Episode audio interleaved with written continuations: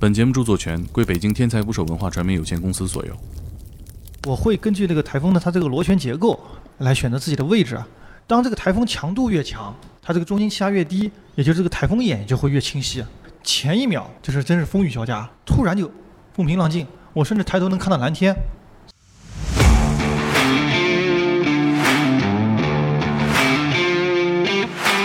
我们生活中为数不多可以预知未来的事情。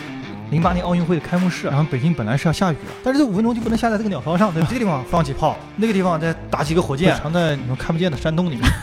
底下舱门打开，像枪一样的哒哒哒哒哒打出去的那个东西，那个是非常恐怖啊。然后飞机又小，然后那个对流云团当中的时候颠簸的很厉害。我要没有安全带，我是头直接追沙尘的时候去内蒙追的时候碰上了地震，你在那个沙滩上感觉像踩到海绵上了，它很可能哪地方裂了，裂开以后它沙不就往这边汇聚，对不对？哪你只能观察一下这个沙子往在往哪流。冒险王是吧？流到里头下面是个地宫，大，那个浪大概有这种八米十米都有，比我人高很多，就在我身后。别说广告牌了，就是就是一些临时建筑什么，全部可以去。人是不可能站住的。在大学里面说课本上学的东西，你不到亲眼去看，其实没有很没劲的。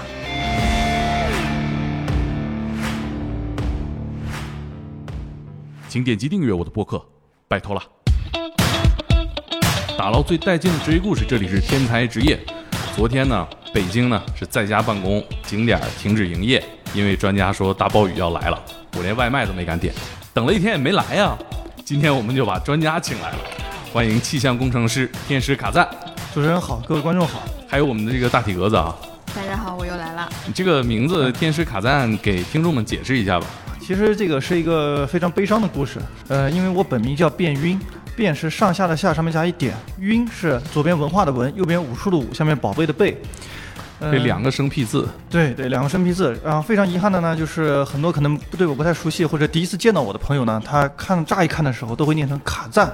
特别是所有的这个外卖小哥啊、快递小哥，就念着念他都已经习惯了。我说我叫卞晕，他还跟我说他没有没有你快递，也不用找。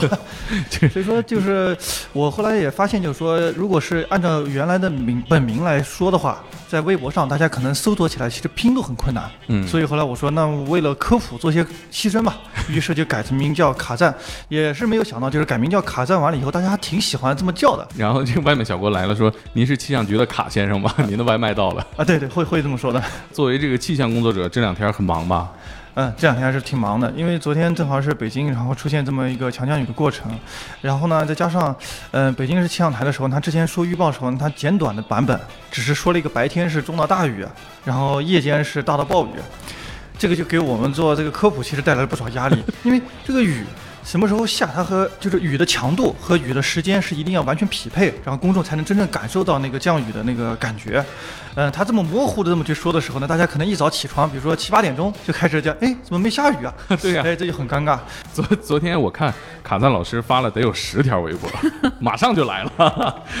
个人的影影响力是非常有限的，只有很少部分的公众，然后或者是经常关注我微博的朋友，他才能真正 get 到这个有用的信息点。绝大多数，我看这个微博上昨天上午这个谩骂呀、吐槽呀，已经 已经响吃了整个互联网了。哎，你看那个昨天雨终于下大了，心里有没有踏实一点儿？这个倒是心里还是有数，它雨肯定是早晚会下，就只不过就是下的晚一点。那么可能比如说十点多钟的时候，大家都睡觉了，然后没有人就有这种。感受可能我们的工作就好像似乎是白做的那种感觉。我觉得在这个呃公众心里面啊，气象工作其实有的时候跟算命的工作差不多，它评判标准就是准和不准。那比如说算命的，你算了这一天，他说了一百个事儿对一个事儿，你会觉得他准。但是呢，气象工作者只要一天不准，他马上就说什么玩意儿一点都不准，又骗我。对的，算命它其实是古代气象学中的一小部分，因为古代气象学呢，它涵盖的涵盖的面非常广。包括天文呐，包括一些观星啊，包括一些这个就是君王的未来的命运啊，哇，国家的运势啊。古代的气象学家是哪一拨人啊？可以理解为是神棍们。其实更多的是经验总结嘛，还有就是这个跟着感觉走。会有什么职务是给这些人的吗？啊，对他们会会借助于身边的很多东西，然后这个来预测是是会有的，因为他比如说观察到某一个植物的变化呀，或者什么时候会给他一个作为一个。参照物。我说古代的这些人啊会有什么社会职务吗？就是啊当官儿啊，或者什么？嗯，这个我想最高级别就是国师嘛。国师 当然，就是咱们讲聊正经的话，就是像这个像清朝的时候，这个钦天监，啊，其实在这个天文呐、时间呐、好像是到一块儿的。对，然后还有这个气象什么都在这个部他门管理。管的可够宽的了嗯，他会跟你说哪个皇子怎么着怎么着。定时也是他要负责，就古代的气象工作者上限好高啊，忽然感觉。职业上线。国师，古代气象学和我们现在大家接触到的这个天气预报也好，或者这就是现代气象学，它两个之间是完全不能划等号的。然后现代气象学发展的历史其实非常短，大概也就一百多年。它早期出现的时候是因为这个战争和航海的需要，经常关注这个一战、二战的一些故事的时候，你们会发现很多有气象的小故事。包括他这个选择什么时间点登陆，包括像这个德军二战的时候，德军进攻这个苏联，到最后的时候，在冬天的时候，是因为这个气温太低了，实在是忍受不了。因为没有习惯穿棉裤的。德军首先他因为之前是这个节节胜利，然后对自己也是盲目自信了，也是觉得可以在入冬之前的时候完就是攻占莫斯科，完全飘了啊，对对。其次呢，就是确实是对于这种苏联地区的这个天气吧，就是他自己其实了解的并不是特别多，没有体西伯利亚的那个哎，天气真正他要打到西伯利亚，我估计更惨。走不过去 更冷。对，包括我们自己，嗯、国家在抗战的时候，嗯、当时在这个重庆建立这个中美的合作所，当当时那个合作所是气象的合作所啊，就专门搞气象预报，就是近现代的文明史和气象也是息息相关的。感觉上限也挺高的。是，呃，天气预报是气象局当中的一个，它日常工作中一个核心的一个部分。但是，它有很多其他的，比如说像他们会研究一些气象卫星的东西啊，像我们现在国家的那个风云系列的气象卫星，特别是风云四号 A 星，就是大国重器之一了，这是其中一部分。还有呢，就是说，比如我们人工影响天气，比如说大家特别感兴趣的那个人工增雨，其实气象部门怎么说？大家说我们是一个小型的部队，因为我们自己有高炮、火箭、飞机，还有这个是退伍的军人，然后很多就是比如说他们返聘到我们气象部门来。嗯，其实，在那个 F 一里面嗯也是一样的，每个车队它有自己的这个呃，就是首席气象官，然后他自己带着这个雷达，然后同时他一般都是一些国外的这些气象局里面非常经验丰富的老预报员，高精聘请过来的，然后他在现场，所以我们就会看到，就是说像 F 一里面，嗯，他就会说，哎，下一圈的时候你进来。你说，哎，这个天上不是这这么这么晴，我进去干什么？进来换雨胎，啊 然后就就会很惊讶。然后他刚换完雨胎的时候，刚一出那个就是那个换换胎那个区的时候，就马上雨就倾盆大雨就下下来，这就非常精准。那高薪职业，对，那那是能力大。那是非常，但是就没有那么多人了，就那么十几个人，十来个人，嗯而且每个车队其实这个气象预报的能力也不一样，那这个你能做到吗？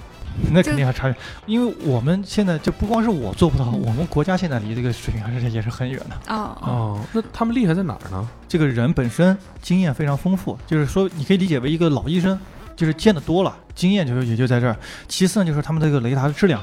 啊，非常的好，它就是一个车载雷达。然后第三个就是说它跟车队常年的配合，嗯，比如说这个车手他要多长时间能开进来。开出去，就是换胎的时间需要多长时间，等等等等，这个很多细节他们其实经过多年的磨合了。这个就这个工作也挺酷的。对，因为嗯但是我对于我们国家的话，就是因为首先我们自己没有自己的这个民族的汽车品牌参加 F 一是吧？因为没有这样的车队，这差得远了。对，这个就是这个不是两码事了，这个就是、嗯没有这样的岗位提供。嗯，对对啊。当然，我们如果哪名，比如说有有一名中国的这个预报员，可能未来若干年以后吧，嗯比如说能力就是非常强，嗯或者是然后同时，对吧？这个车队愿意掏得起钱买这么好的雷达和这套的预报的系统，然后也可可能也会有这样的人才诞生。这个可能是是不是是不是比诞生一名中国的 F 一车手可能更容易一点？我也不知道。毕竟气象人才已经培养多年了。对对我挺好奇，就你最开始说你们像有一个小型军队，什么都有，嗯，就是能不能具体介绍一下？然后这些东西是放在哪儿呢？你们平时怎么会去啊用到吗？啊这个其实就跟人工增雨相关的，就是比如说高炮，啊高炮的时候，就比如像北京地区吧，然后我之前也去去过好几个点，他们就在山区里面，会藏在你们看不见的山洞里面。嗯 然后这些炮呢是呃当时退役的一个一些火炮，然后当时他用的弹呢都是一些增雨弹，就是不已经不是当年的就是武器了，里面不会有什么这个就是火药啊什么也不会有，就是就是一些这个呃里面一些催化剂，然后呢就是他们也是。在这个真正需要用的时候，会把它推出这个洞口。呃，炮往哪打是根据雷达的，判断出这个云的高度和位置，然后你就对着这个位置射击就行了。然后高炮是一种，火箭弹是更方便一些，拖一辆皮卡，后面架那个火箭那个架子，然后那个火啊箭弹然后放上去，然后就可以就可以发射了。那这个操作这个呢，是士兵退伍的士兵，我们把他们返聘过来，啊然后等于也是算是一个就业吧。就他就专专门门在你们那儿开炮平时的时候，他可以做一些别的工作，啊就是就是比如说这个维护啊、保养啊，甚至是比如说当地的，因为我当时去看的时候是在区气象局啊，啊然后就是比如说他在参与参与区气象局里面给他一些别的工作安排，那时候会的嗯。他们其实真正忙碌的时候，也是根据根据那个气象局的反正统筹调度嘛，就就行了。然后至于火箭呢，一般是皮卡后面加个那个那个架子，然后那个上面就是安装那个火箭弹。然后把它打出去就行了，然后那个那个其实倒还好，就是因为它很多那个瞄准啊、操控啊什么，其实有的是远程的，有的是那个直接连根线那个摁电门也有，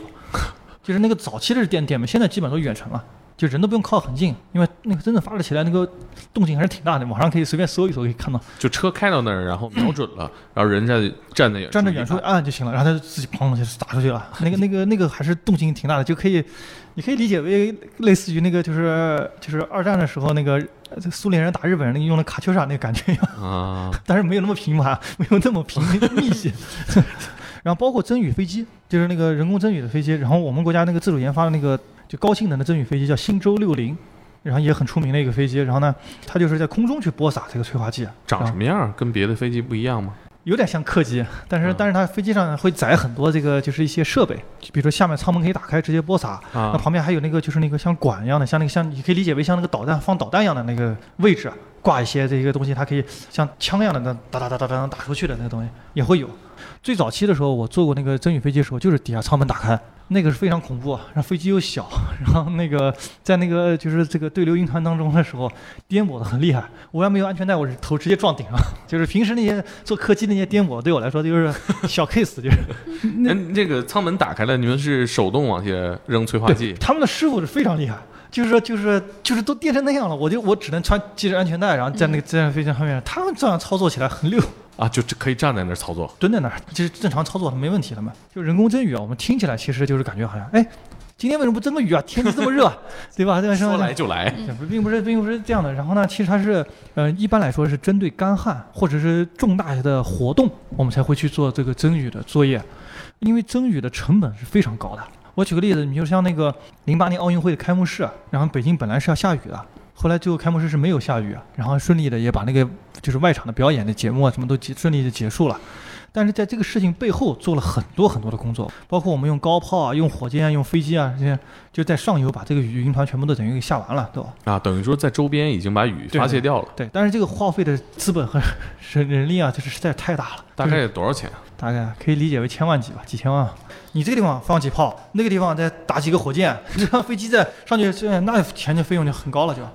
我觉得和平年代你们是比部队打的火箭、打的炮还多呀。那你们还是那，那肯定，那除了他们演练以外，我们那肯定是我们打的。我觉得还是可以控制一小部分天气的，嗯还是挺神奇的局地，因为它针对这个鸟巢上空的时候是可以控制的。啊。你烟花至少能着啊，对吧？对，然后包括像那个就是像那个国庆阅兵啊，啊，我针对这个天安门附近的这个天空的时候是没问题的。我就是我想让你这个晴天是可以晴天的。好，那你们单位去做这个保障对，北京奥运会那次呢是非常严重的问题，就是说它正好是在雨季中嗯，开奥运会。就八月八号，是吧？对对对，正好是在雨季中是十二年前的对12这个年阶段啊。对我当时是奥运会呢，我们有个气象保障组，那时候我刚参加工作，操作这个这个增雨的这个流程，几点几分干什么干什么，我都非常清楚。嗯，所以我后来就把它发到网上的时候，很多人说啊，当年时候还 背后还做了这么多事情，没有人知道，其实、嗯默默的在做。那你们当时在做这件事情的时候，进展有什么不顺利的吗？有啊，你看当时那个就是，先是来了一波，然后然后解决掉了，后面又感觉又有还又有了，然后于是就是这么反复了三四次的过程，即便是在那他快要开始的时候，然后我们又又砸了，就就是又有一轮炮，看就预测雨要来了，你们就是一轮放炮。对，就是在上游的时候把它这个尽量给消耗掉。但是即便是这样的话，它在下游的时候，可能经比如说地面的影响啊，或者这些天气系统的配合啊，它可能会在这个上空的局地会生成。就好比像这个夏天这种强对流天气，突然你感觉地面上起风了，对就是风在往上走的样那种感觉的时候，其实就是它空气突然在上下开始对流了，然后很快就一阵雷阵雨，但是下五分钟雨就停了。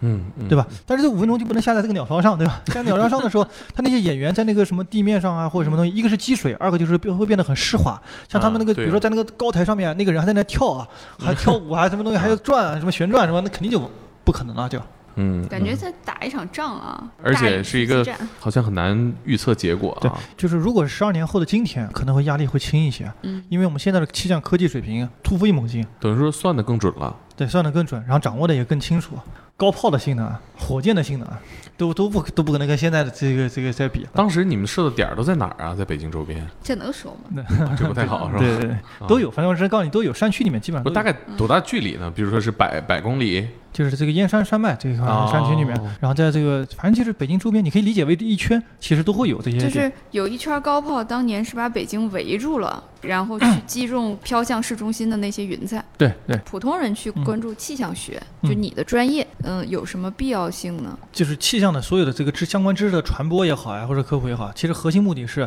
提高全社会的防灾减灾的能力。这个事情上本身，我们国家跟发达国家还是有巨大的差距。哦，举例子，比如在美国。龙卷风的这个预报预警的准确率大概也就是百分之十的水平，你可以理解为就是八九次才能对一次。就跟猜差不多。你看，你第一时间是这么想的，对吧？啊，嗯但是真正在于美国公众的时候，他们是怎么应对这个事情呢？就是说，一旦我当地接收到了这个龙卷风的预警，我立刻下地窖，立刻去掩体，不会啊废话一句的，不会废话一句。他在掩体里面，在地窖里面，该吃吃，该喝喝，该玩玩，开心的很啊，他也不会等等预警解除以后就出来。至于这个龙卷风是不是经过了当地，他并不 care，他只是在意的是就是要保护自己的生命。但是呢，在中国不光是中国了，就是因为很多发展中国家都是这样。一旦比如说我跟你说明天要下暴雨，结果雨没有下到你满意的程度，对吧？然后然后让你在家里面了，没让你去单位，老板也吐槽，员工也吐槽，是吧？全社会都在吐槽，都在啊。虽然我们气象的这个整体的能力实力。在这个就是全世界范围中，其实是一流水平，这个没毛病。但是呢，我们这个人的认知还是有有距离啊。气象人才作为一个很重要的人才类别，嗯被人们看到，就是是在什么时期？世界上其实气象人才还是挺受重视的。哦然后，因为它属于一个，因为气象学是建立在数学和物理上面的一个科学。好难啊，数学、物理。对对，然后它，然后所以说它是尖端科学中的一部分。那么我们国家呢，其实是怎么讲，就是科技发展也比较晚，被公众所熟知、所认识。我觉得还是应该是在这个改革开放以后。我记得我大概在一二零一四年的样子，然后我做过微博上做过一个调查，调查，然后我说你们觉得气象学是文科还是理科？百分之五十一的网友觉得是文科。然后后来后来我就说，那么就是就还是算命啊，说来说去。对对对对对对，就是就是对于我们可能对于东方人来说的话，可能对于气象理解还停留在这个就是古代气象学的这个层面上。道士。哎，对，这是一这是一方面。其实我一讲的时候，其实大家觉得并不是很远了。比如说我们日常用的那个气候的谚语，啊大家就会经常说，比如什么“朝霞不出门，晚霞行千里”这这种啊，类似的这种话。对对对，或者是节气，二十四节气的，这大家肯定很熟悉了，嗯对吧？这类也都是属于这个古代气象学的范畴。改革开放以后吧，然后大家慢慢慢慢重视这个气象这块儿。那但是截止到目前为止啊，嗯，气象学呢，其实它还是一个冷门科学。这么说吧，就是一个普通的家长说，我不不会，除非孩子对这个东西极度有兴趣，不会轻易让他去学这门专业。每个人可能留给天气预报的时间，每天就是六秒钟。打开手机，然后打开 APP 嘛，对吧？因为不刷严谨。对，然后然后再看一下我需要的信息就结束了。这几天我可能就不怎么会看这个东西了。那说到这儿，你是怎么从事气象相关的工作的？我母亲本身就是学气象专业毕业的，然后所以我母亲呢，就首先她先去了南京气象学院。当年有一部特别著名的美国大片《后天》啊上映，就在我高考之前。老师说你去看个电影吧，说给每个人发两张电影票，说你们自己去选择你们想看的。但是真正一看的时候，就是里面那个男主角就是是一个气候学家，然后感受到他那个对于全人类的这种命运的这种责任感啊、使命感啊，深深的感感染了我。然后就所以说这两件事情一叠加的时候，我后来我就觉得，那我高考就读这个吧，所以我就报了这一个学校，别的我也不考虑了。第一份工作，据我了解，你曾经是一个真正的追风少年，叫中国追风小组。对中国追风小组，因为我在这个南京气象学院，现在就是叫南京信息工程大学，然后读的本科。嗯，到大四的时候，然后有个气象招招聘会，然后我就参加这会的时候，然后就被招到中国气象局来工作。嗯，来的时候呢，一开始我想当预报员，正经是还是想说说天气，就还确实是天气预报员站在前面的。不是不是不是，我讲的预报员就是还是那个就是怎么讲，就是判断天气，然后做出结论的这工程师。就你给主持人结论的那个人啊，对对，啊，我真是这个是我本身想做的这个工作，然后但是呢，这领导可能觉得就是说我可能更适合走到这个走到真正灾害的地方，在那个地方去再去传播气象的力量。哎，领导是觉得得你哪方面素质有具备这个能力呢？我到现在也是个迷，我也我也我也不知道为什么，但我有一点我敢肯定的，就是因为我身体不错，你在这个风雨当中能抗得住。我举个例子啊，比如说在台风当中的时候，嗯、有一年的时候我追一个台风的时候，它是在国庆期期间的时候，可以说是叫初秋的那种感觉了。嗯，它的气温会下降的很低，到晚上的时候，这个狂风暴雨当中啊，这个气温基本上十八九度，非常冷。嗯，然后呢，呃，我站在风雨当中的时候，基本上十几秒钟嘛，或者二十几秒钟，然后这个浑身上下不仅就是再专业的防雨是装备，啊就是内裤都湿透了。哦，对，所以说你要是身体扛不住，你别说在那等几分钟，别人再跟你连线，你再去介绍这个事情了，嗯，对吧？然后就很可能就会生病了，这是很正常的。我觉得你们领领导也能看出来谁身体素质好，挑个体格好的给送过去。啊，对对，这个这个是因为简历上面会写，比如说这个，因为我这个高中时候喜欢打篮球，然后这个什么，这个包括一些成绩啊，比如运动比体育运动的成比赛的成绩啊什么，他都能看得到，所以说他可能是从于我觉得这个还是核心考是。不是招聘的时候也考虑到这个问题了？对，我觉得应该是，体育达人学校里头，追风小组里有女生吗？女生呃，也有女性，嗯嗯、中国的追风的第一人叫刘清扬，然后他也是就是我原来的领导。其实他还不是学气象专业，他是这个人大这个学新闻专业的，但是他非常有敏感性，因为他来到气象局工作以后呢，他觉得，哎，要把这个东西是一个很好的点。给转化给公众，所以说我们经常看到那个，就是有报道说，就是那个二零零一年、零二年的时候，我们刚开始搞这个时候，就是他在其实在做这个事情。可以给我们系统讲一下这个追风小组做的工作是什么吗？嗯，是这样，就是我们其实讲这个追风的时候呢，最早期的时候也是在考虑我们要追什么，因为美国人他们有很多这个气象爱好者，他们也追风，他们追的是龙卷风、飓风是不是电影《龙卷风》里演的那群人？啊，对，可以啊，对对对龙卷，风中心里放一个机器对，放了很多传感器进去，然后嗯模拟出那个龙卷风那个螺旋的结构。啊，呃，其实我们也是可以做这些事情，所以我们决定呢，就是说自己来也来追个风，啊，那么就追台风，因为台风影响我国这个是一种非常严重的一个气象灾害嘛。开始想的时候没有想那么复杂，但真正后来真正做起来的时候，发现这个是工程量还是挺大的这个事情。首先就是说我们要这个结合这个预报信息，它到底是在哪儿登陆啊？我们往哪走？然后我们人怎么去？最早的时候，我们可能想就是说，哎，我们台风在哪登，我们就去哪。但是发现你很难能够准确的追逐到它，因为在十几年前、二十年前的时候，我们气象科技水平达不到，所以我们预报的偏差还是有的。不像现在的我们大家看那个台风那个路径图给你画的那么 线那么准、那么标准。完全掌握。那个时候会差，比如说呃有没有量化，比如差十几公里、二十公里、几十公里，十几公里那就不叫问题了，就开车就到了是吧对是一两百公里，啊，就差会 差一两百公里。就开车一时半会儿到不了。一时半会儿到不了。而且呢，还有一个就是说，嗯、如果等那个它太明确的时候，我们飞机也靠近不了。嗯就是我想，比如坐飞机到那儿的时候呢，也靠近不了，飞机就停飞了。嗯啊，对，所以说我们一般来说就是提前先到，比如说我们决定是在广东省，这可能在这儿登陆，我们先到，比如说先到广东，然后找一辆车，就是气象局当地的气象局给我们安排一辆车，然后我们再开着车到附近，然后再沿海的去追这个对着，现在去能跟它对得上。啊，但是呢，有时候会发现追着追着，哎，他怎么去了福建了？跨省了跨省了，对不对？但是跨省了但是他这个他这个，因为他能力有限，他这个比如说我是广东省局的 这个车，他就我就不不能过去了，对吧？限还得再想办法交接一下，就是有很多这种不可预知的这些问题。然后呢，其次就是说，真正在这个风雨当中的时候，就是我们本身想的，哎，不就是风大雨大嘛？真正到现场的时候，会发现很多的很多的意外，我们很多没其实没有考虑到。比如说这个风大，它中间万一把什么东西吹过来，比如说我自己就遇到过，呃，就是有那个铁片飞过来，我当时铁片啊，对我当时迎着风站的，突然感觉好像一个东西一闪，然后我就往旁边一靠，一个铁片插在我身后的树上，真的打身上也挺很危险嘛，这个事情。那是在什么地方？浙江的东南端，然后是温州的一个县。我在直播的时候呢，因为摄像是背风的，我是就是这么对着镜头，那我就是迎着风站，这样呢，就是我能比较好控制自己的身体的这个就是位置啊。当时你们给谁直播呢？给别的电视台，就是我们自己有一个中国气象频道，当然还有就是给央视啊、凤凰卫视做一些直播，是不是我们经常看到那个图里面，就是记者抱着大树，然后整个人都快被吹飞了，然后他说我整个人都要崩溃了啊那个图。对对对，会会这样，会就是根据地形的时候，风力比较强的时候，人会出现这些这样的情况。等于说你就是扮演那个角色，你在为大家播报这个，我我当然我没有他那么猥琐就是了。没抱大树。他自己其实有很多不合理的地方。首先，报树并不是很安全的一件事情，因为有很多的树会被吹倒和连根拔起。其实不如找一个，比如说建筑旁边，或者是找一个这个相对来说就是就是钢筋混凝土的建筑旁边，这样的会安全很多。就算这棵树不倒，万一别的树倒了砸了它呢？之前追风的时候就有车差点就被树给砸坏了，砸坏了以后，我们在那海边就不知道怎么回去了。啊，就等于报数其实可能也没没用。没用，对啊。其次就是它站的那么高的话，其其实比如直立的时候啊，你等于也是这个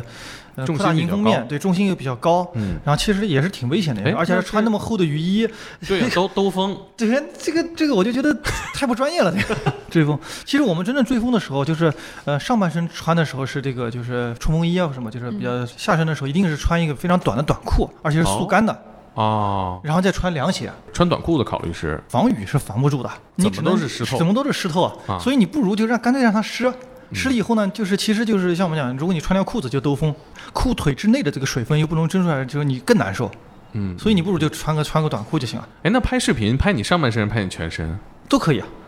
这不重要。身，上半身穿着很正式，下面穿短裤不正式，上面就是一个冲锋衣，有什么正式？啊，就是他不会有那种上半身是西装，下半那不可能，身是内裤那那不可能。那不那不可能，对是台风吗？当时啊，对，因为那个台风呢是我追过的最强的一个台风，哎，你还记得叫什么吗？叫菲特，后来也被除名了。到这儿能不能插播聊一下这个台风这名字是怎么起的？为什么有些台风会被除名？一共是有一个东西叫台风委员会，然后他们是专门给这个台风命名的，有十四个呃国家和地区，然后是它的成员，然后每个人会提供十个名字，一共有一百四十个名字，其实列成一张表，然后从头到尾的时候就这么排下来。嗯，至于有的台风被除名，是因为它嗯对于其中某个成员国或者地区，然后呢这个造成的影响是非常大，这还是损失非常大。然后为了就是以后便于大家记录和回顾这件事件，然后从中再吸取一些教训，然后不断的学习，啊然后呢，于是我就可以通过大家的讨论，会开会讨论的时候决议，然后把这个可以提出来给除名掉。等于然后除名之后，就等于说我以后再提到这个名字，比如说我提到菲特，那就特指二零零三年的这个菲特台风。啊，就跟退役球员的球衣号码挂起来，哎，可以这么理解，哎，可以这么理解就。其他人就不能用这个号了。啊，对对。然后呢，这个名字是谁提出来的？那么你再给我补上来一个名字。对，所以十四个国家填坑是吧？对，所以说前段时间的时候，就是我记得有一个是咱们好像就是有个名字，也就是被使用，后来也被除名了以后，然后后来就是大家网民网友去投票，啊让我们选一个名字，对吧？嗯然后后来是选上好像是叫木兰吧，啊，然后第二第二名叫皮皮虾，然后后来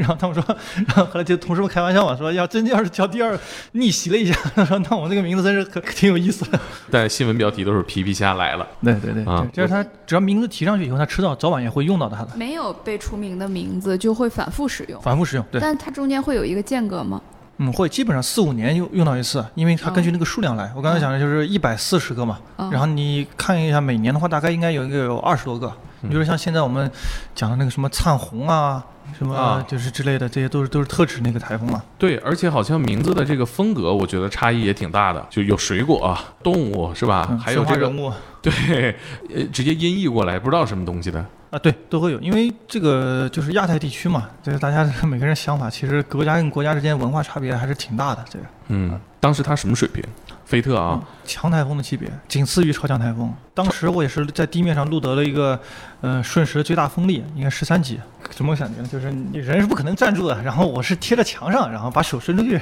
然后呢，它这个风力是满级是多少级？有满级吗？就是我们日常讲的十二级风，嗯十二级风就就很少见了，极少见。对，嗯、但是对于台风来说的话，就是它还比这个更高。啊，然后它会达到更更强的这个级别，然后十五、十六级都会有的。除了这种稳定的这种建筑物以外，像我们比如说像什么像，比如说广告牌了，就是就是一些临时建筑什么，全部都可以吹飞。那等于说人也不行，那人肯定不行，就是不能站站在那个，不能跟这个一风硬抗，那肯定是不行的，抗不住的那个。这多少斤都不行吗？体重越大，其实你受风面也越大。这个现在好像有前线的记者就特别胖，然后他也提到过，就是干这个还有点优势，就不那么容易被吹飞。可能吧，这个这个这个我就不太清楚了。你当时多少斤？大概七十几公斤嘛，到那个城市了，呃，是已经台风已经来了，还是说啊，之前台风来之前，来之前你们是已经精准的预测到会在这儿登陆？其实我们当时是两路人马，一路是在浙江，一路是在福建，然后等于说我们都是往这个两面交界处在靠。这样的话，就是它台风，我们当时一开始预报的是在这个两个省的交界处登陆，我们到时候看哪路人更能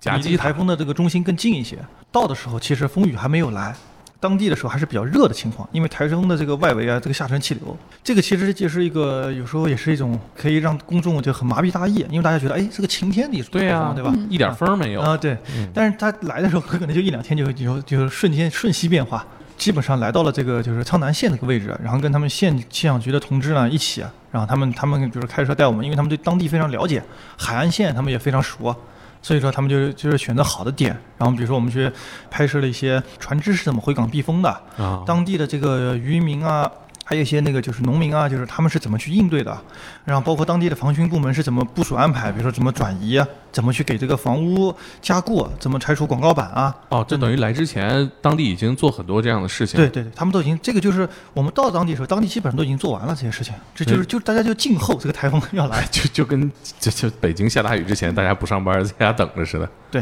他们其实经验非常丰富，然后针对这种灾害，啊来早来晚来，他们并没有什么吐槽，他知道他迟早会来。就不像这种没见过世面的我们北京朋友，是吧？对对对，不得不吐槽一下，我就觉我也觉得 北京的这个网友确实没怎么见过世面，包括这个冬天下点雪啊就激动。就没见过啥大风大浪。对对对，这个对于前段时间那个长江中下游地区的时候，哪个不是大暴雨？那个是吧？那个比这个可要强烈太多了。但是毕竟还是因为在首都吧，受关注度高。那回到说这个台风这个事情，就是我们当时就是他们这些工作呢都已经做得很到位了，所以我们到了这个码头啊或者咱们就没人了都呃是没人了，只有武警战士。啊！然后吴警呢他会跟我们去聊一聊，然后哎，那他们在那儿的工作是什么呢？因为总有那些莫名其妙的人，或者游客呀，或者是想看一下台风长啥样子。对对，然后他们会会出现，还有一些就是意外的人，他们觉得这个台风有什么呀，无所谓啊，无所畏惧的那种，然后还有非要比如说去驾着小船出去玩有儿，可能是北方人，或者是因为没见过。对对，或者是在那个就是离海岸很非常近的地方，他们去拍照片啊，或者干什么，啊，他们一定要把这个控制住。那其实很危险。对，同时呢，就是在港口码头的时候，它有些设施什么东西，他们要关注一下这个东西有没有当时被摧毁啊，或者什么坏，能不能及时的去补救。啊，他们也很专业，比如说我们去的时候，他们会比如说跟我们讲说，哎呀，现在这个还行吧，这么说你在这儿，比如说只能拍一会儿，一会儿的时候就赶紧撤回来。然后我们哪地方有一个避风点，包括说他们会跟我们说，就说哎，把这个风太大的时候会拴根绳子在海边，啊，然后你那头可以绑在一个建筑物上。把你们人拴在建筑物上，对对对，让怕他吹跑了。对啊，会啊，你会万一吹到海里了。你遇见过这种情况吗？我能遇见，我要要预见这种情况，我就不在这儿了，就 就这个很危险，如果一旦被吹到海里，很有可能就上不来了，那是绝对上不来，就肯定上不来了，肯定上不来，因为它风浪非常大，然也没有办法，没有时间去施救，是吧？嗯、这个没有办法去施救，因为他没办法去下海。这是一个挺危险的科研工作者。真正这个灾害啊，我们只有真正在现场把这些东西传递给公众才有意义。我们做了这么多年台风报道以后，慢慢慢慢，大家其实对台风也都有所了解了。现在就是说，最起码，嗯、比如说，即便是生活在北京的人啊，你跟他聊台风的时候也能聊上几句，也不是说这个完全说没有不知道这个不知所云，从哪来从哪去，那也不至于了。电现在视上能看得到吗？啊对对对啊，就是新中国建建立初期的时候，比如说五六十年代，嗯，一场台风或者强台风或者超强台风的时候登陆的这个我国的话，很可能会造成几千人的死亡，啊，就是一场台风几千人死亡。会因为什么被卷走，还是被呃砸到？就是比如说这个风浪太大，嗯，然后呢，像您刚刚讲的，比如说卷卷走也有可能啊，然后或者是房屋直接被摧毁，比如说它海边的一个小城镇，一下子整个城镇就没了。历史上也发生过很多，然后。嗯、我这么讲说以后，我们才这个积累了不这么多经验，所以你现在跟渔民一聊，他只要一看到台风的时候，他比你动得快，响应快，他很快就会开到那个就是避风港那个船，啊，然后就等着排队，然后开始进去，然后他们一艘一艘船上给你排好位置。嗯，嗯，特别是进入二十一世纪以来吧，这些事情，然后结合现在大家船只上都有定位，然后都好找。呃，等于你们需要到海边去报道。靠近海边的时候，你才能看见那个风浪，才能看见这个具体的影响。而且嗯台风登陆以后呢，它虽然可能比如说往这个内陆走，但是呢，随着这个地面的时候，因为在海洋上它有水汽给它补充，在陆地上的时候它就没有这个条件，所以它就是不断的在摩擦，消耗它内部的能量，所以台风会逐渐逐渐的减弱，直到这个停止编号为止。所以说，你只有在海边的时候，正好是在陆地上就是感受到最强烈的时候。嗯，当然呢，像美国的一些那个就是那个追风的爱好者，他们追飓风的时候啊，他们可以开飞机，然后飞到这个就是这个台风的顶之上，然后去看到那个台风的那个样子，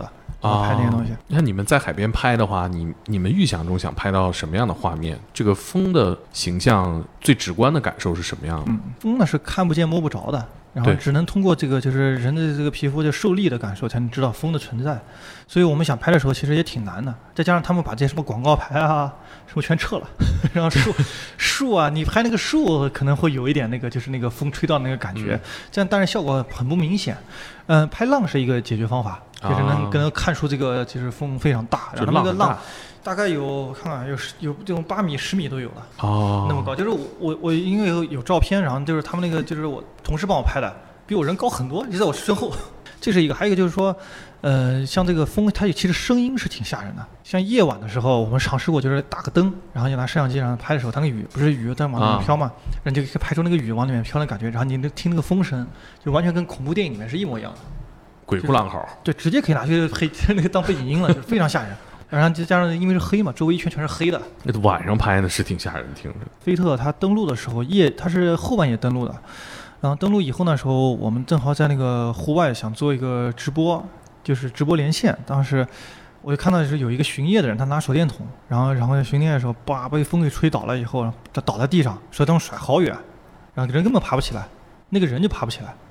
后来我们就等过了一会儿时候才过去把他扶起来，然后脸上就全是血。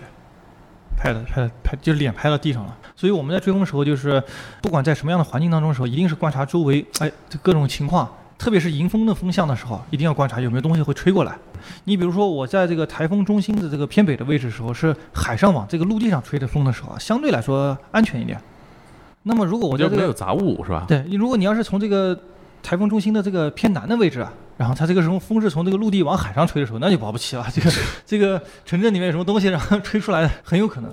然后除了这个具体的东西以外，还有一个就是沙，因为在海边的时候就是那个沙滩嘛，啊就是滩涂比较多，然后它那个沙会吹起来的时候，其实刮脸上跟刀割一样的，也挺疼的。等于说你们开车到台风的中心等着，它预计的那个中心，因为它在海上，嗯台风在海上，我在这个我就估计它要到这儿，我就在这附近先等着。你们一组几个人啊？一组一般来说是三四个人吧。大家怎么分工啊？我主要就是说描述这个台风啊，介绍一些这些东西啊，就是做这个呃内容方面的东西，还有一个摄像，还有一名技术。因为当年的时候呢，还是以这个二 G 网络为主，不像我们现在这个四 G，随时可以这个视频连线什么，那是不可能。啊还得靠这个电视台那套设备是吧？对对，所以说得用到那个海事卫星，呃，就还有一名司机，让司机他要开车。然后有的时候呢，不是我去追这个台风，比如别的同事的时候呢，他可能还要带一名这个就是气象专业方面的人，帮他去好去解读。一般会怎么解读呢？让我们看到的天气预报其实是非常简洁的。嗯，其实可以给大家介绍一些很多很多知识啦，包括它这个，比如命名的由来，然后这个台风影响的强度感觉啊，我自己的啊感受，比如在几级的风圈里面啊，有很多科普的小细节的点，然后结合当时的具体情况吧。有一个重要的工作是科普。对，你们刚开始做这件事情的时候，这个行业大概有多少人？我们刚开始做的这个时候，就我们自己在做，然后也就是我们这个追风小组这个团队的人，嗯、我们的团队如果说做纯粹做内容的这这些人的话，大概也就这么三五个人。等于全国只有你们一队人在做这件事情。对，最早时候只有我们在做这个事情。就在没有台风的时候，还去追什么，或者还有一些日常的工作。嗯，还有一些其他的灾害，气象灾害也会去报道。当年那个舟曲的那个泥石流，就是满目狼藉啊，但是就是基本上什么像建筑物呀，或者是当地这些东西全部被摧毁了，就是他这些房子呀什么的全部都被甚至被掩埋掉。我们只能从废墟中去找寻找一些东西。嗯，其实很多是因为降雨的影响，还有比如说当地的这个，比如植被保护不力，就是破坏的比较严重。然后同时再加上它这个，比如建造的这个城镇的位置呢，比如说在一些呃峡谷啊、河谷地区，就很容易出现这样的问题。二零一六年的时候，我在二零一六年的时候啊，去贵州的时候也做过一次调研，就是当时是在那个哦，在铜仁，然后他们也是就是说跟我去描述，就说平时你看那个水位的时候，河道边上那个人走的那个道路的时候，还有两三米往下，很低。但是呢，他跟那个当地村民跟我介绍，就是说他后面那栋那个房子啊比他头发高，上面有一道明显的一个水的痕迹，就是当时这地方淹到这么高。所以说它这个涨水的速度是非常快，而且非常瞬间发生的一件事情。过去的时候，其实死伤是很多的，有很多这种死伤的案例。对你们一定也是冲击很大吧？现场那肯定会。嗯，还有什么极端的这个气候吗？沙尘暴，哦，沙尘暴有过。追沙尘的时候，去内蒙追的时候，感受到了风沙，碰上了地震，沙尘暴加地震，这然后但是会有一种感觉，就是你在那个沙上，感觉像踩到海绵上了，噔一下子人就坐在上面，然后然后呢，我是心里面是有点害怕的，因为它这个地震呢，我们知道是地下释放能量的一个过程，它很可能哪地方裂了，裂开以后，它沙不就往那边汇聚啊？你在沙上其实挺危险的，因为我周围一眼逛过去的时候，你看不见边缘。对不对？哪你只能观察一下这个沙子往在往哪流，还好那个没有出现这个情况 冒险王是吧？流到里头，下面是个地宫，啊，对吧？然后可以挖挖到一些财宝。冒险王。对，其实就是这么个逻辑。这个这个是很容易出现的一个情况，不容易拍，那个那个特别特别。但是沙尘的时候，而且对于那个设备其实损伤挺大的，它那个风沙时候刮那个镜头啊。对然后再加上因为我自己南方人嘛，所以说就是更喜欢水一点，就是这个风雨我倒是觉得问题不大，但是这个沙我觉得这个很难受。就是要去各种各样的地方去追极端的天气。呃，南方多雨嘛，北方嗯少雨嘛，那肯定南方的就是这种受降雨影响的，嗯、比如说暴雨啊，或者是次生灾害会多一些，所以说嗯去南方的几率也会高一些。我了解到您现在主要在做科普相关的事情啊，对对对，啊，是大概那个追风这件事情做到什么时候？啊，追风这个事情的时候，其实到二零一四年、一五年吧，后来就就不再做了，就岗位就被调整了。啊，这为什么不做了呢？这个身啊身体扛不住了是吧？？那那不至于，那不至于，那是就是领导的安排吧，可能又觉得我还是挺适合，就是给公众去传播这个气象的科普知识，然后结合自己的经验吧，专职做这个科普方面的工作。就我看到那个有你的报道说，你都进到那个台风眼里，然后一下子就风平浪静了。，对对对，啊，追风呢，我自己比较愿意呢，也是因为就是原来在大学里面说课本上学的东西，啊你不到亲眼去看，其实没有、很没劲的。你就不知道这个东西到底是是吧？虽然我是个南京人，但是离海岸线还是有那么两三百公里的距离。然后你没有经历过什么像样的这个台风，所以真正去的时候呢，我会根据这个台风的它这个螺旋结构来选择自己的位置啊。你比如说台风它一个，我们看的是一个旋转的往上转，其实中间是空心的。当这个台风强度越强，它这个中心气压越低，也就是这个台风眼就会越清晰，它这个区域也就会更明晰一些。台风眼多大的区域？它不是一个固定值，哦，它是比如说当这个台风它比较弱的时候，嗯。台风眼可能不知道看不清楚，嗯。没有都是模糊的。嗯。那么当这个它达到这个台风的这个级别，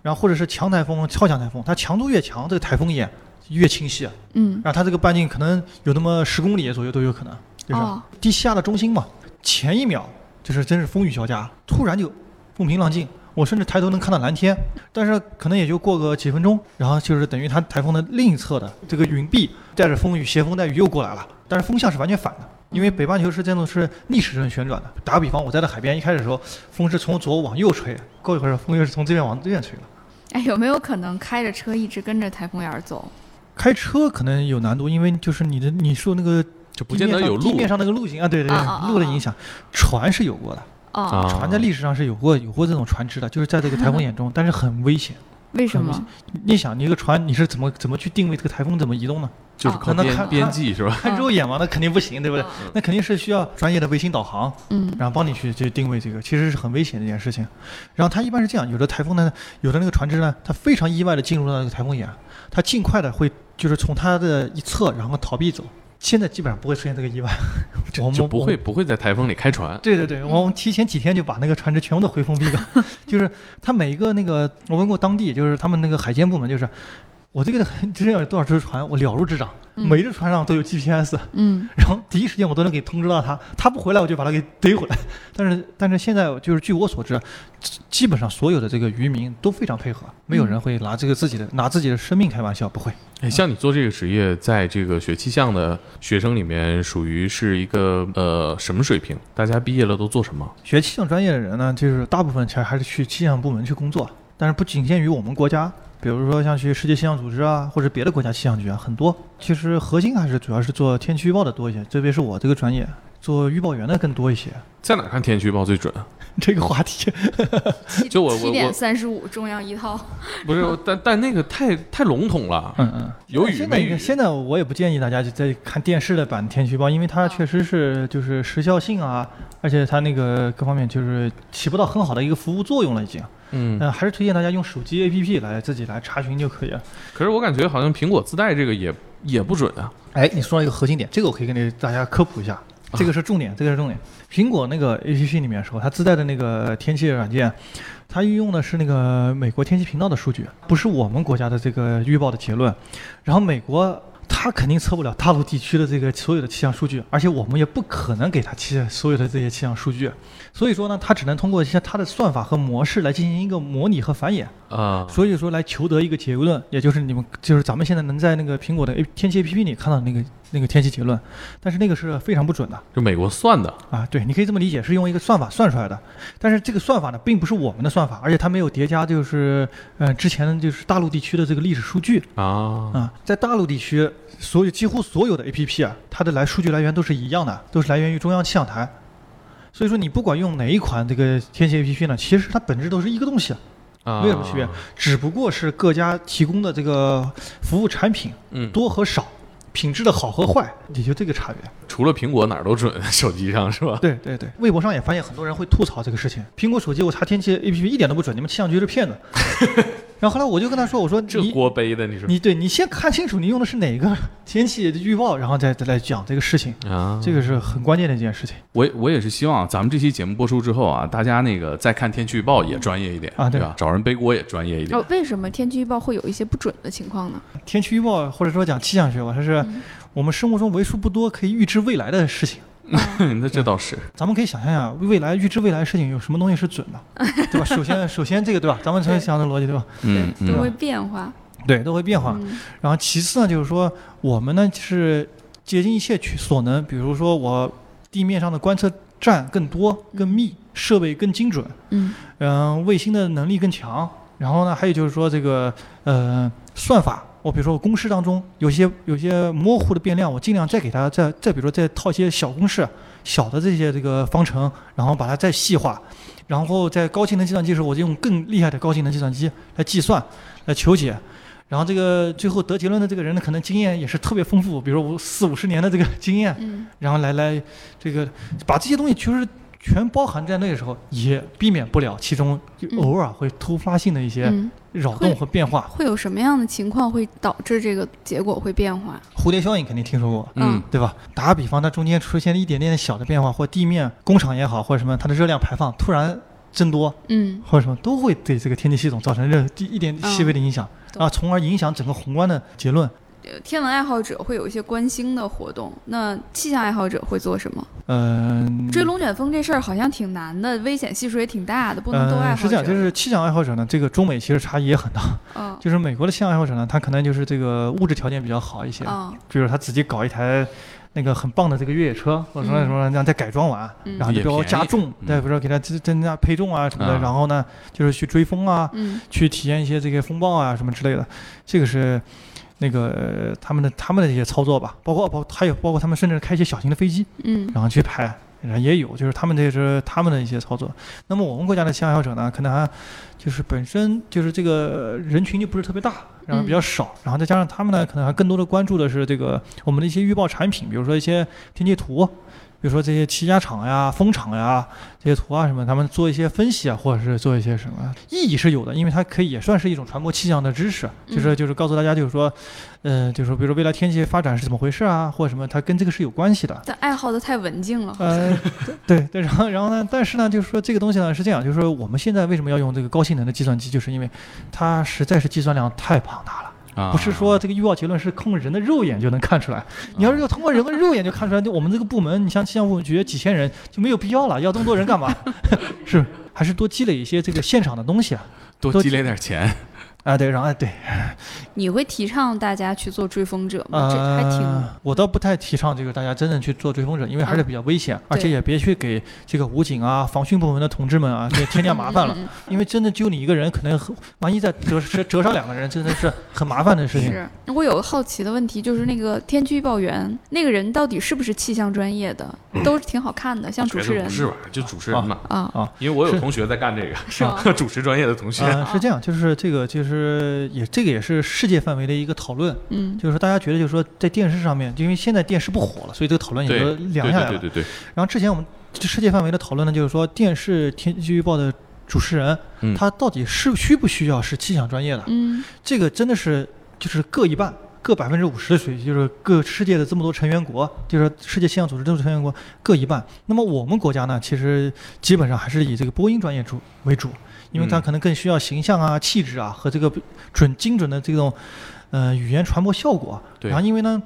可能是从这个公众的这个就是感知角度可以考虑，但对于一些像发达国家的时候，他们更喜欢用这个专业的这个预报员，就是比如这个气象专业的人员来做这个天气预报，他们呢可能公众普遍的这个科学素养会高一些。啊那么他讲的一些内容的时候，他首先能听得懂，其次呢就是说，呃，他能获取一些就是说对于他们有用的信息，而而他在镜头面前表现的那些。呃，专业的东西呢是他们感兴趣的点。嗯，那么我们的感兴趣点可能可能还是停留在人的身边 就比如说这个人好不好看，或者说这个人说话嗯就是感觉怎么样。你比如说，举个这样的例子，像那个外交部的新闻发言人，啊，对吧？我们除了看他专业之后，或者也会好奇 他这个人说话的方式、表情啊、神情动，就是我们可能关注的点不一样，就是可能这个跟东西方人关注的点不是一样啊。是，像呃，西方很多的这个新闻的这个记者都是老头儿嗯嗯啊，就是他非常权威的感觉啊，对包括采访者，包括天气预报员，可能都是一些呃中年男性啊，跟我们这个年轻小姑娘的路子不一样。对，尼古拉斯凯奇不是演过一个这样的电影吗？对对，然后他演的那个人还特别巧，就是他还真不是一个，演的角色还真不是一个，他是个主持人，对他真是一个纯主持人。嗯，然后我觉得挺，就是他倒是在美国中也算是一个另类的，对，交通节目都是交警自己上了，嗯嗯嗯，对可能有一天你们气象科普可能也要自己上电视上主持节目了。对，但但是就是现在因为电视的关注度少嘛，然后所以说我们还是挺在这个就是就是新媒体的这个平台上嗯更多一点，展现更多一些。关注天气更简单了。原来要看那个天气预报，你还得跟着主持人去看那个图，嗯嗯，哪一片降雨，哪一片从舞降雨。台这边走到那边，对对变大屏幕了。但是啊现在其实就是它更直接给你几点下雨，几点下雨，你只关注你这一块儿就行了。但这个是不是个好事儿呢？因为越便利，其实我知道的越少。我们之前呢也做过一些调研，然后后来发现还是，嗯、对于中国的公众呢，还是喂到嘴边更好一点，就是说就是。直接告诉你带伞，对对对对，穿拖鞋早。期呢比较简单粗暴，就是我们给一些指数啊，但是后来我们发现指数呢，其实呢，听不懂呃，就是打比方什么下雨指数啊，不是不是什么洗车指数啊，什么紫外线指数啊，什么嗯就是这种类型的这种东西，然后他们有嗯十几个指数，但是会发现一个问题，就是说，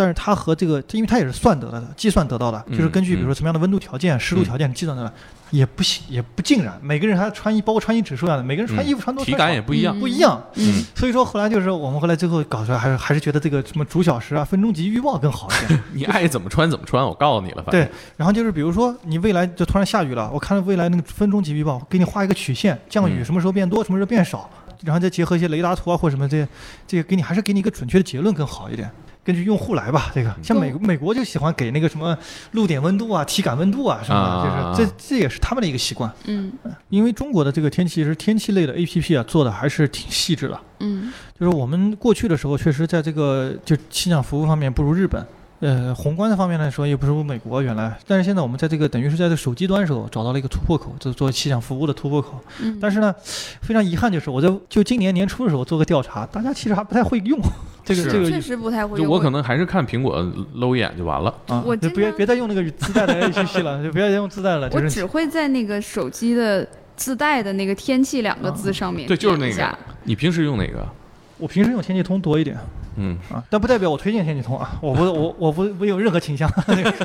没有，我就客观的问一下。对我用是用用天气通，平时也是用顺手的吧，用习惯了啊。那您现在做这个科普，有没有什么给这个新加入到这个气象行业的人一些建议啊？倒没有什么，其实还是安心工作就行了，就是能做好本职的工作。因为气象呢，其实在外行人看来，可能我们只做天气预报，但是它其实里面工作，就像我刚才说，有各种各样的工作，像这个，那有人做科研，有人搞卫星，有人研究这种长期的气候变化呀、气候方面的东西，找到自己合适的定位，然后来来做自己喜欢的事情就可以。嗯、就像我刚才说一样的，我比如说追风，虽然领导是给我这么安排，然后就是我自己呢，其实也有兴趣，因为就是。就像前面说的，我自己书本上看到的东西，我总得是耳听为虚，眼见为实嘛。你总得想去现场去看一看，趁着自己还比较年轻，然后出去闯一闯啊，或者体验一下这个。呃，我们现在这个气象条件比较好了，这个科技也比较进步了，没有这个必要了。你比如说像像你看到的这个龙卷风，嗯电影里面他们比如说要把车开进去很危险，然后然后呢把这个传感器放出去，那么多小球让它飞上去。然后现在我其实一个是我们国家龙卷风少一些，那么我们如果想去获取台风的螺旋或者结构啊，或者它里面的一些参数啊，首先雷达就很多啊，地面上雷达观测场就很多啊，其次有卫星，再其次我们如果想做定点科研的时候，我们有这种专业的这种就是那个气象的那个车，大的一个厢式货车，然后我们把它开到当地，然后把它固定住啊，然后地面上固定住的时候，它自己这种捕获数据就行了，我们人其实很安全。不用像电影里就龙卷风电影里演那种，对对 对再开车进去了。对对，那你一开始说那个不建议大家学气象，我觉得这是因为是一个冷门的专业，就像我当时读书吧，我记得很深。刚开始的时候，然后老师就就说：“哎，你们同学每个同学上来介绍一下自己，然后说你们为什么要学这气象。”咱说直白一点吧，就是有这么小一半的同学，大家都是因为父母是因为从事这个行业的，包我妈让我学气象包，括我，包括我自己吧，也是说到这个母亲的影响，才会选择这个专业。很多人他其实对气象并不了解，甚至有的人他可能分数虽然够了，但他可能是并不是数学和物理比较好，他是别的专业比较好，别的功课比较好，嗯让他学到学的气象的时候，他就会非常吃力。呃，核心建议就是你先搞清楚你哪方面比较擅长，然后再去选择这样的专业。嗯学气象一定得数学物理好，很多人都气象爱好者跟我一聊吧，就是说，哎说说我很想去学这个气象专业，马上我就高考了。他们说，后来我说那你数学物理怎么样？哎，我数学物理就是数学物理不太好。然后我说我说你要么你就算了吧，我说这个没有必要，这个 何必难为自己？你也是折磨老师啊。像你做科普这件事情，最经常给大家科普什么知识呢？哎呀，其实跟像气象相关的知识都可以科普啊。会针对什么样人群呢？在哪儿呢？结合这个热点事件再去说这个科普的时候，就非常有效果。就是怎么讲？就是关注这个网络上这个就就是在线对对，在实时在线了。最不可理喻的，大家会问你什么？问我什么流星雨的问题啊，会问我这个什么什么这个星座的问题啊。然后后来后来我说 那那真是理解错了，可能对，然后这个其实就是天文学和气象学其实是完全两个学科。你会回吗？你比如说就基本上我就告诉他，就是说我回答不了，确实是因为我对天文确实不太了解，就是就不班门弄斧了。这个可能还要问你一些命理啊、气运啊什么的。算命的也有，也有人会问。是因为你微博叫天师吗？就对，天师起这个名字，其实倒并不是说什么就是道教的传播者啊什么。道家文化嗯传播者当时的时候，我起完这个名字的时候，然后那个就是中国道教协会还跟我联系了一下，要干嘛？他说：“哎，你抢注了我们的这个名号。他们也有个卡赞天师是吗？没没没，他就是我本来微博名字叫天师，就两个字啊。啊，后来我说那这样吧，我在后面再加一个名字，这样子就表明是我自己啊，跟那个你们没什么关系。他说啊，行行，但是